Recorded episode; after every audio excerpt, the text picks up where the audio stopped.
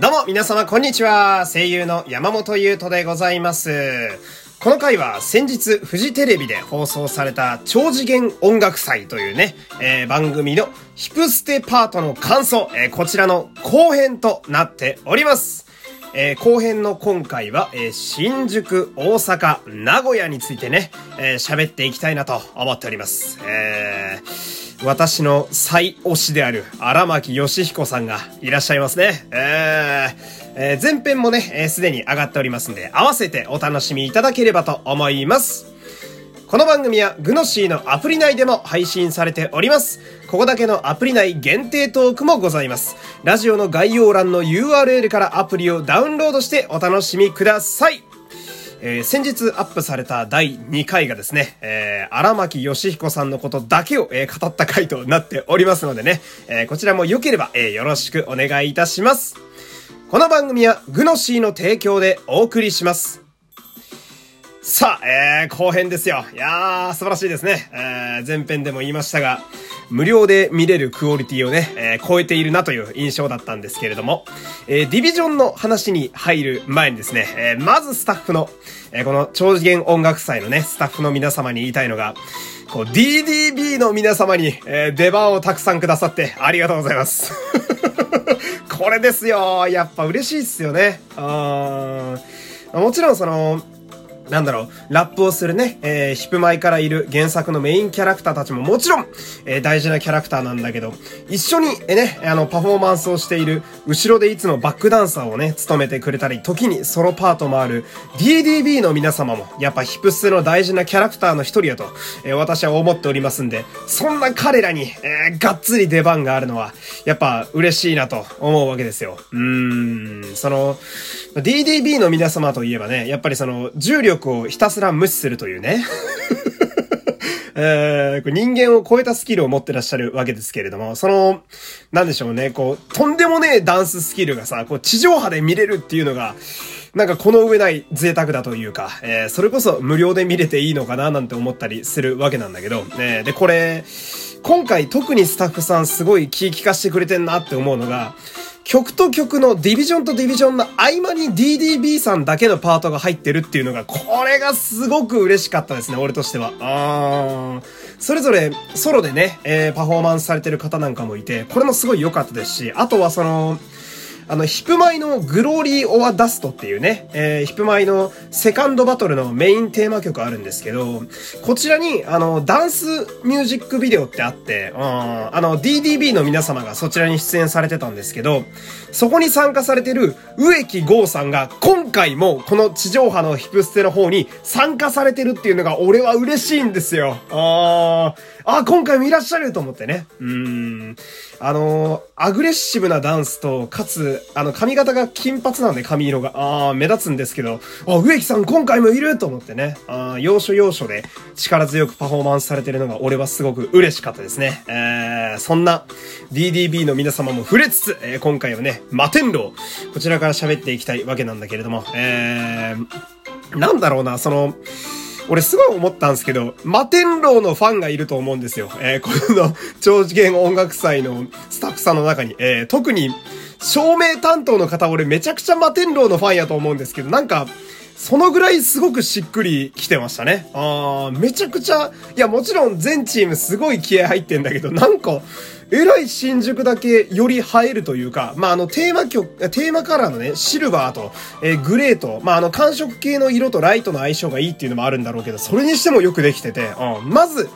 まずだって、あの、ジャクライ先生の登場の仕方、あれ、パーフェクトすぎるやろ 完璧だって思っちゃったもんね。ああ、いやー、その後のパフォーマンスもちゃんと、ジャクライ先生もいつものこのゆったりした動きもあれば、ドレスのように白衣を翻す動きもあるし、かつ、あの、ターンして髪がついてくるっていうジャクライ先生特有の振りもあったりなんかして、そこも抜かりないなって思うし、うん。で、横にいるひふみ、いやー、あのー、やっぱライト、さっきも言ったんですけど、照明さんが仕事めっちゃしてくれるんで、荒木博文さんめちゃくちゃ美白なんですよね。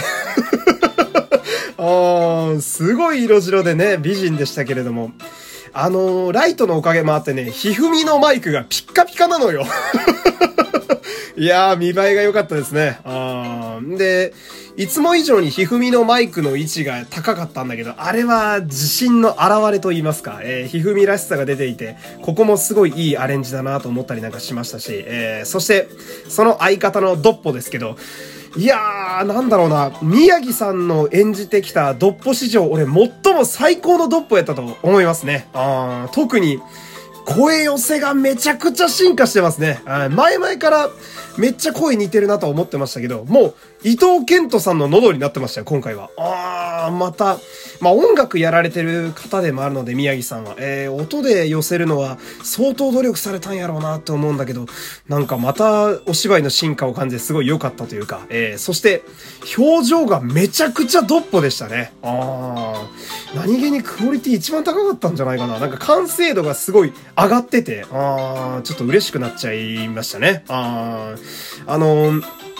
振り付けも、なんだろう、キャラごとの同じ共通の振り付けでも、ドッポだけ、やっぱちょっと弱々しかったりだとかなんとかして、ああ、の辺の差別化もすごい上手にできてたな、みたいな、あドッポに目が行く回でしたね、今回は。あそして、そして、そして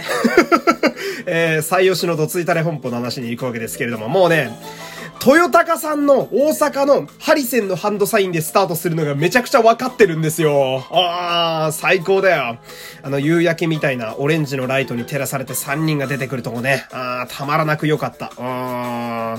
で、あのー、まあ、荒牧さんがもちろん最高なのは言うまでもないんだけど、今回は何気に俺、ロショーがすごい良かったと思うんですよ。ああのーロシオのパートの、あの、真ん中のダンサーさんに向かって指を3回ぐらい振る、あの振り付け、あれライブに、あの今回のライブでしか見てないはずなんだけど、あの振り、すごい良かったっすね。あめちゃめちゃ、ライブでももう一回やってほしいなって思いましたし、あーてかね、やっぱその、里中さん、演じてらっしゃるロショーの里中さんがさ、マジでロショーなんだよな。いや、毎回言ってるんだけど、なんか、骨格からロショーなんですよね。ああ、体格がめちゃくちゃロショーで、で、顔の輪郭もすごいロショーで、もう、毎回感動してますけど、見るたびにすごかったですね。あで、あとはその、大阪24金マジックって俺大好きな曲なんだけど、やっぱ俺好きなとこはあの、サビの振り付けなんですよ。えー、あそこマジで教育テレビだからね。あの、両手をこう振る動きね。うん。で、あそこはさ、あの、荒牧さんのササラは割と手大きめに動かすんだけど、ロショーは結構あの、手を下にして控えめで動かしてて、で、雨宿は全く振り付けをやらないで、この三者三様があそこはめちゃくちゃいいんだよね。あの、どついたれ本舗のチーム感と距離感をすごい、あのサビだけで表してて、ああそこのね、楽しそうな荒牧さんがね、すごく好きなんですよ、俺は。うん。で、荒牧さんの糸目のままパフォーマンスするスキルがまた上がってましたね あ今回いつも以上にあの中の目が見えないようになってて、やっぱさすがやなと。あうちの推しはまた進化してるぞなんて思ったわけですけど。えー、んで、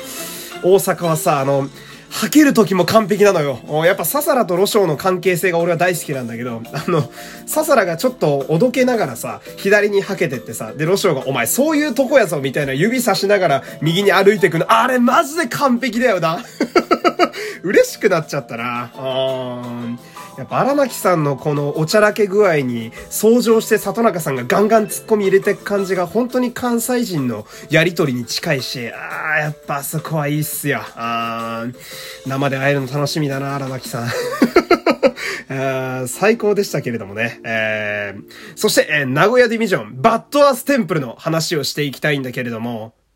やっぱ名古屋ってすごいね。ああ、の、ヒプマイの声優さんの方がやられてるさ、ライブもそうなんだけど、 Bad Ass Temple ってその、ライブのパフォーマンス力半端ないと思うんですよ。ああ、なんか、ライブにおける本人感はやっぱどこのチームよりも強いというか、全員キャラが憑依してるというか、あで、今回のヒプステの名古屋も全くそれは例外ではなくて、あまず、全員の歌声の安定感がすごいね。全員音源でしたね。マジで。今回はその、まあ、みんな割と生歌に近い感じ。てか生歌か、被せが少なかったんだけど、一番音源に近かったのが名古屋じゃないかなと俺は思いましたね。えー、思いましたね。えー、そして、あのー、今回、人屋さんが俺すごい良かったと思うんですけど、あの、人屋さんのさ、柄の悪いさ、あの、手をポッケに突っ込んだままやる縦乗り、最高だよな、あれ。あれだけでマジでウイスキー5杯はいけますよ。あー、でさ、あの、こう、人屋さんがめっちゃオラオラしてるとこでさ、後ろであの あの、空港が余裕かましてマイクくるくる回してるんですよ。今回あんまカメラに抜かれてなかったんだけど、あそこでもちゃんとマイク回してくれるのが、やっぱヒロノさんすごい分かってんなって思うし、ありがたいし。あーで、